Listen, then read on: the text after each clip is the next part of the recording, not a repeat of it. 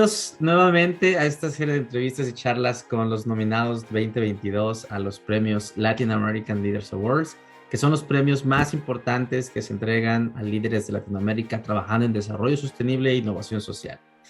Y bueno, hoy tenemos con nosotros a, Gabriela Simonetti que nos está este, saludando desde casi la Patagonia en Chile y ella está en una isla ahorita nos va a platicar exactamente de aquella isla, porque la isla es exactamente el protagonista de esta iniciativa tan hermosa y tan valiente y que eh, pues estamos muy orgullosos de, haberla conocido, también muy honrados de poder saber e inspirarnos de ella. Eh, voy a comenzar sin más preámbulo para eh, comenzar de lleno a que nos comente qué es esta gran iniciativa y exactamente qué hace. Así que bienvenida, Gabriela. Así que primera pregunta, quién eres y qué haces. Muchas gracias Roberto y muchas gracias a todos y todas por esta nominación. Muy emocionados desde acá, desde Isla Riesco, que es la isla que tú comentabas. Mi nombre es Gabriela Simonetti Gres. Yo soy defensora ambiental desde hace muchísimos años. Eh, fui eh, fundadora y directora ejecutiva de una organización que se llama Cauyequén, que busca poner en valor la relación que existe entre naturaleza y cultura Además, soy fundadora y parte de la coordinación de la Sociedad Civil por la Acción Climática de Magallanes, que es una red de personas y organizaciones que nos unimos más allá de nuestras diferencias para impulsar acciones colectivas para enfrentar el cambio climático desde la Patagonia, como decías tú. Y finalmente soy miembro de Alerta Isla Riesgo, que es el movimiento que hoy día está nominado, que es un movimiento ciudadano que nace el 2010 para enfrentar la mega minería del carbón en la Patagonia eh, yo vivo en Isla Riesco, que es una isla que está en Magallanes, en Chile, donde se pretendían hacer cinco proyectos de extracción de carbón impulsados por el Estado de Chile y por dos de los grupos económicos más grandes del país, y nos reunimos como comunidad justamente para hacerles frente. Wow, se pone la piel chinita cuando escuchas a, pues un grupo de, ciudadanos eh, desde hace más de 10 años enfrentarse a estos monstruos que han sido esta industria extractiva que pues ahora es donde se le empieza a poner eh, resistencia, pero hace 10 años no. Entonces, vámonos un poquito atrás del tiempo y me gustaría preguntarte cuál fue el motivo principal de crear esta iniciativa de alerta risco y también eh, cuál fue ahí el, el punto principal de nacimiento cómo nació, cómo ha evolucionado y, el propósito principal ahorita se han perdido en el camino o sigue cumpliendo el propósito que fue eh, diseñado desde el principio? Bueno, nace porque la comunidad local de Isla Riesco, que fundamentalmente es la familia Stipicic, de la que yo soy parte con mi pareja, se le iba a instalar este proyecto de minería del carbón al lado de su casa, al lado, al lado, dos kilómetros, ¿no? Y sin saber nada de medio ambiente, ni de carbón, ni de minería, eh, empezamos a estudiar porque no sonaba muy bien que estuviéramos tratando de poner más carbón en el mercado en medio del cambio climático y menos hacerlo en un lugar tan importante como la Patagonia, en que se iban a talar bosques, drenar lagunas, contaminar cauces de agua, iban a pasar por parques nacionales con, con cargueros de carbón. Entonces, se empezó a investigar, se juntó la comunidad en un principio para defender el territorio principalmente. Y empezamos a entender cuáles eran los impactos que generaba el carbón en la quema. Y en ese momento dijimos, no, esto tiene que ser un movimiento que salga de lo local y que en el fondo se enfrente a toda la cadena de contaminación del carbón y se crea este movimiento que sale de aquí y abarca a nivel nacional eh, y bueno, respecto a lo que tú me preguntabas de los objetivos, los objetivos han ido creciendo porque afortunadamente en estos 11 años nosotros hemos logrado instalar el tema, somos la única organización que desde la comunidad está enfrentando el tema de, de tener la, industria del carbón desde la raíz en Chile. Somos los únicos que estamos atacando a dejar de explotar carbón. Y afortunadamente, luego de 10 años, hemos logrado cerrar la mina de carbón más grande de Chile. Estamos ahí, pero no nos queremos quedar ahí porque sabemos que sí, porque sabemos que eh, no podemos seguir peleando mina por mina, sino que tiene que ser una política estatal. Entonces, ahora estamos impulsando un proyecto de ley que busque que el Estado, el gobierno de Chile se comprometa a no abrir más minas de carbón en nuestro país y que no dependa de una pelea ciudadana o del mercado. ¡Wow! bueno, la verdad es que este, podríamos tener este, esta charla durante horas porque suena extremadamente interesante todo lo que has hecho, tantas lecciones y aprendizajes y, muchas cosas que pueden partir de esta iniciativa, pero aquí viene la parte que me que eh, la tercera pregunta que siempre es una de las más difíciles también de contestar, porque creo que al estar en, un, en una isla, se puede decir, en el fin del mundo, y eh, también pelear con eh, que son poderes eh, globales y una cultura extractiva de la cual pues siempre ha ganado en el tiempo. pues se dice fácil esta lucha, pero en realidad no ha sido nada fácil, me imagino. Y que ha tomado sus retos y sus dificultades. La tercera pregunta es, ¿cuál, ¿cuáles han sido esos retos, los más difíciles que, han, que has enfrentado?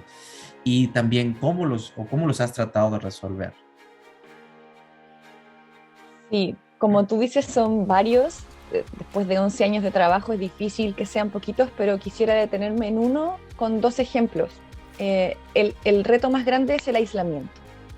El aislamiento en todo sentido, el aislamiento físico. Nosotros estamos en una isla muy deshabitada, eh, donde no hay nada. Cuando digo nada es no hay donde comprar papel higiénico, no hay nada. Estamos seres humanos repartidos, mi próximo vecino está a 5 kilómetros, no tenemos luz, telecomunicaciones por magia, eh, el agua, la energía la generamos nosotros. Entonces, ese aislamiento hace que sucedan varias cosas, que tú no puedes incidir en la toma de decisiones, por ejemplo, porque son muy centralizadas.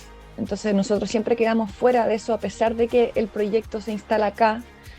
Em, eh, ese aislamiento también hace que estas grandes industrias, como tú dices, coopten todos los espacios, eh, las escuelas, las universidades, los museos, los medios de comunicación, están todos asociados a las grandes empresas y por lo tanto este aislamiento empieza a convertirse en algo más que físico. Eh, se empieza a convertir también en que tú quedas fuera de la sociedad, ¿no? Y se rompen las comunidades y empiezas a quedarte solo, ¿no? Porque se genera un discurso social respecto de que nosotros estamos impidiendo un desarrollo que genera bienestar, porque es el discurso que se genera a partir de quienes están tomando el poder y no aquí aislados. Y a propósito de ese aislamiento y de este quiebre comunitario, lo más difícil que nos tocó em, a propósito de eso es que se empezó a generar una campaña durante años de difamación, de denostación, eh, que terminó en amenazas de muerte. Y, cuando recibimos esa amenaza de muerte, fuimos a pedir ayuda y no la recibimos por parte de, ningún estamento del Estado. ¿no? Así que tuvimos que cuidarnos solos y seguir. ¿Cómo lo enfrentamos? Con un aprendizaje, diría yo, eh, con un aprendizaje hacia el futuro.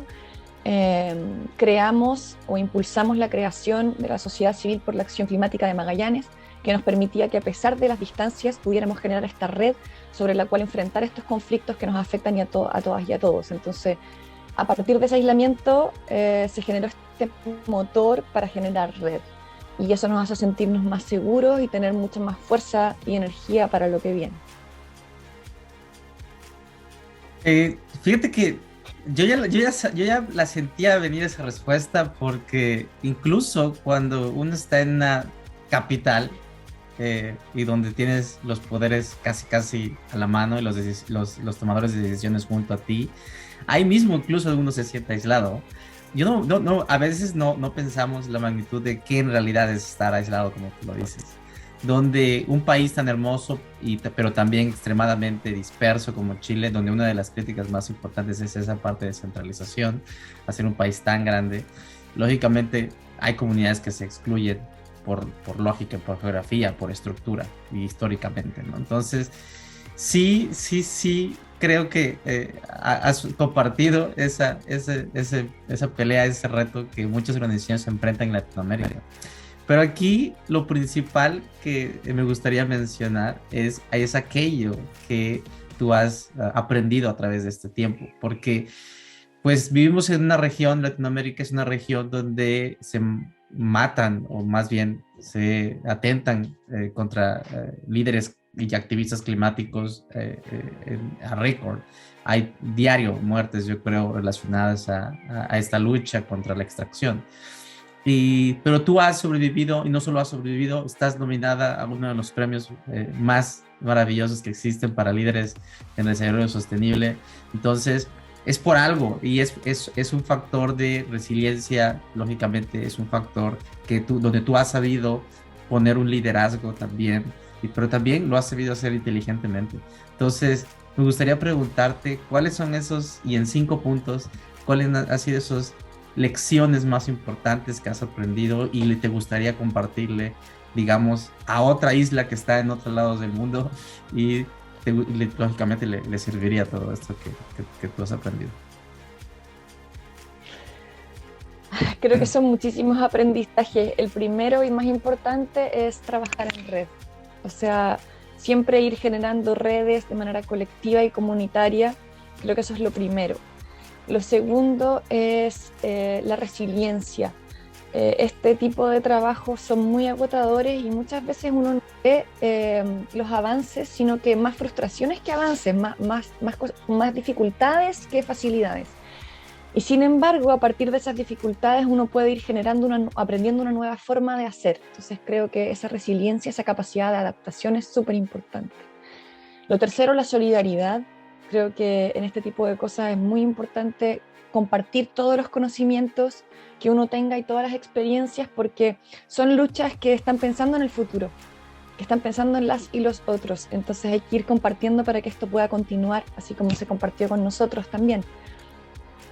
Lo cuarto, em, diría que la comunicación, eh, una comunicación que sea empática, que sepa escuchar, aprender de lo que las otras y los otros te dicen y que sepa comunicarle a las demás y los demás también respecto de sus propios intereses. No necesariamente comunicar desde lo que a uno le motiva, sino que aprender qué es lo que le motiva a los otros y a las otras que podría hacerles avanzar también hacia ese objetivo común. Y lo quinto, eh, qué difícil cerrar solo con uno, pero, pero creo que... Eh, ¿Cómo resumirlo solo en una palabra? va a ser cliché, ¿no? Pero creo que el amor, eh, hacerlo todo con amor. Eh, creo que es tremendamente importante, sobre todo en el tema ambiental y pensando en bienestar, em, hacer lo que uno hace con cariño, entendiendo que es una manera de cuidarnos los unos a los otros y creo que cuando ese es el motor es mucho más fácil ir avanzando. Gracias por compartirnos estos cinco puntos que uh, este es oro puro para aquellos que eh, eh, se sienten también eh, con las ganas de hacer algo en sus comunidades, así como tú lo has hecho, o también que lo están haciendo y en este momento, como cualquier iniciativa ambiental, a veces nos, nos, ponemos en un hoyo negro en donde tenemos miedo de cuál es el siguiente paso. Así que esto, esto es una buena recarga de energía, todo lo que comparte, sobre todo el punto del amor. Yo también estoy de acuerdo contigo. Sin amor a nuestro planeta, esto, esto no podría ser posible. Así que gracias por compartir todo esto. Y la última pregunta es una pregunta abierta en donde te lo dejamos a ti para que compartas aquello que es muy relevante que saber de ti, de, puedes hablar algo sobre el pasado, sobre tu presente, incluso sobre tu futuro. Así que, por favor, qué es lo que debemos saber, qué es importante en todo el trabajo que estás llevando a cabo. Creo que lo hemos dicho un poco, eh, así que lo que me gustaría destacar es el entorno. Me gustaría que la gente que escuchara esta entrevista imaginara dónde estamos. Eso me gustaría porque creo que le da otro cariz. Entonces me gustaría contarles que yo les estoy hablando ahora desde una isla. Es una isla que es la cuarta isla más grande de Chile, está en la puntita, si uno mira Chile, esto es así, al final en esa colita estamos nosotros. Es una isla que más de la mitad de ella está protegida como parque nacional y esa protección también la logramos nosotros, o sea, no la logramos nosotros, pero la apoyamos en un trabajo comunitario. Eh, eh, nosotros escuchamos ahora afuera pájaros carpinteros, nos sobrevuelan cóndores eh, y, y, hay mucha más naturaleza no humana que seres humanos aquí. Y por lo tanto toda esta lucha siempre se ha dado muy conectados con la naturaleza, con entender que estamos coexistiendo con millones de otras especies que merecen eh, esa protección igual que los seres humanos y quisiera transmitirles eso porque creo que es lo que nos ha dado también la energía para seguir todos estos años adelante. Gracias. Gabriela Simonetti Gres, es un eh, honor haber charlado contigo.